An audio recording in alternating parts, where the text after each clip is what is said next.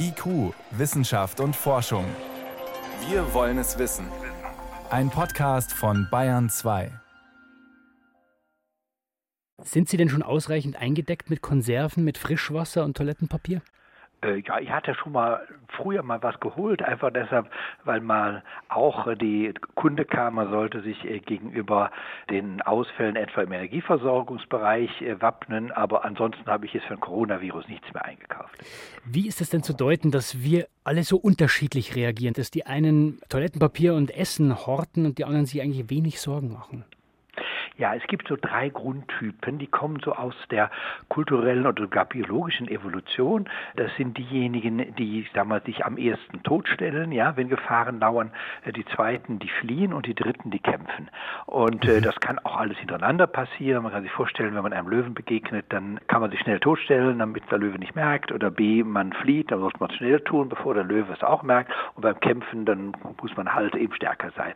Und diese ursprünglichen Verhaltensweisen, die haben wir heute auch noch. Das heißt, wir haben einen Großteil der Bevölkerung, die sich totstellt. Das heißt auf Deutsch, sie ignorieren das Risiko und, und leben gehen zum Fußball. als wäre gar nicht da. Die gehen zum Fußballstadion, genau wie Sie es gesagt haben. Dann haben wir eine zweite größere Gruppe, die flieht und äh, das ist eine Gruppe, die versucht, jeder Exposition sozusagen auszuweichen, also zu sagen, ich will dem Virus überhaupt nicht begegnen und das tue ich am besten, indem ich alles absage, nirgendwo hingehe, zu Hause bleibe und versuche also, mich nirgendwo anzustecken. Und die dritte Gruppe ist die Kampfgruppe das sind diejenigen, die sagen, so jetzt werde ich aber gegen den Virus angehen. Also entweder, dass ich tausend Hygienemittel kaufe oder dass ich eben Vorräte mir einnehme, weil man den Virus dann auch nicht direkt äh, angreifen kann, werden natürlich oft mal Stellvertreter angegriffen. Das heißt, die Regierung wird beschimpft mhm. oder von mir aus die chinesischen Einwanderer. Aber das sind so Ersatzhandlungen, die wir immer wieder finden. Diese drei Typen, die Sie beschrieben haben, die sind sozusagen tief in uns drinnen. Aber wenn ich jetzt das Risiko für eine Gefahr, nehmen bleiben wir mal beim Coronavirus, wenn ich die richtig, also sachlich richtig einschätzen will, was muss ich denn dann tun? Muss ich nur die sozialen Medien meiden oder?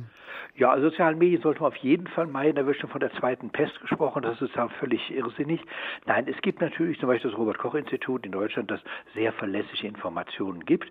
Und es gibt zwei wichtige Parameter eigentlich bei jeder Epidemie. Das eine ist, wie stark ist die Übertragung, also wie hoch ist die Wahrscheinlichkeit, dass ich es bekomme. Und B, wie hoch ist die Mortalität, also wie viele Menschen sterben insgesamt daran. Und da können wir sagen, in der Tat, also die Übertragungshäufigkeit ist groß. Also das heißt, über Tröpfchen kann eben diese Krankheit übertragen werden. Das ist eben typisch dann eben für eine schnelle Ausbreitung. Und B, Gott sei Dank ist die Mortalitätsrate zumindest bei uns äh, in Italien haben wir bisschen mehr Sorgen, aber ansonsten klein, also ist nicht viel größer als bei den etwas schwereren Grippewellen. Also um es deutlich zu sagen, von 100 Menschen überleben es mehr als 99.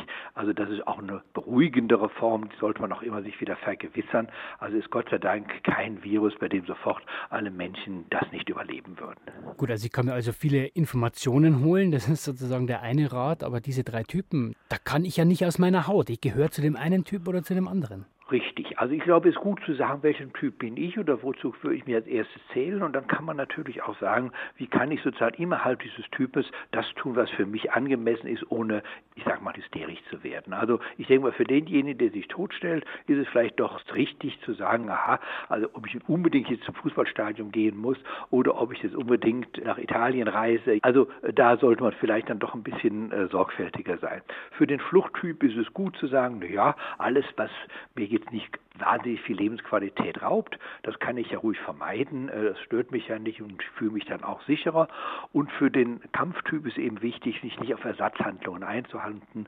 Also vor allem nicht jetzt, wir haben heute Morgen schon die Nachricht durch, dass 600 Masken in einer Klinik gestohlen worden sind. Also das macht natürlich die Sache nicht besser, im Gegenteil nur schlechter, wenn man es gerade von dem Personal wegnimmt. Also wenn man schon etwas machen will, dann kann man natürlich sagen, ich äh, versuche alle Hygieneregeln einzuhalten wie es nur geht. Ich kann auch äh, dann mit 20 Mal Tag die Hände waschen. Es tut keinem weh und es kann nur helfen. Also da eben auf die sinnvollen Formen sich zurückziehen und nicht, sagen wir mal, völlig äh, verantwortungslos dann auch auf Menschen zugehen, von denen man glaubt, dass sie an diesem Virus mit äh, Verursacher sind. Würden Sie denn sagen, wenn man eine Ebene höher geht, reagiert die Politik richtig? Weil auf der einen Seite schließen Schulen, wenn ein Kind krank ist, und auf der anderen Seite heißt es, Hände waschen reicht?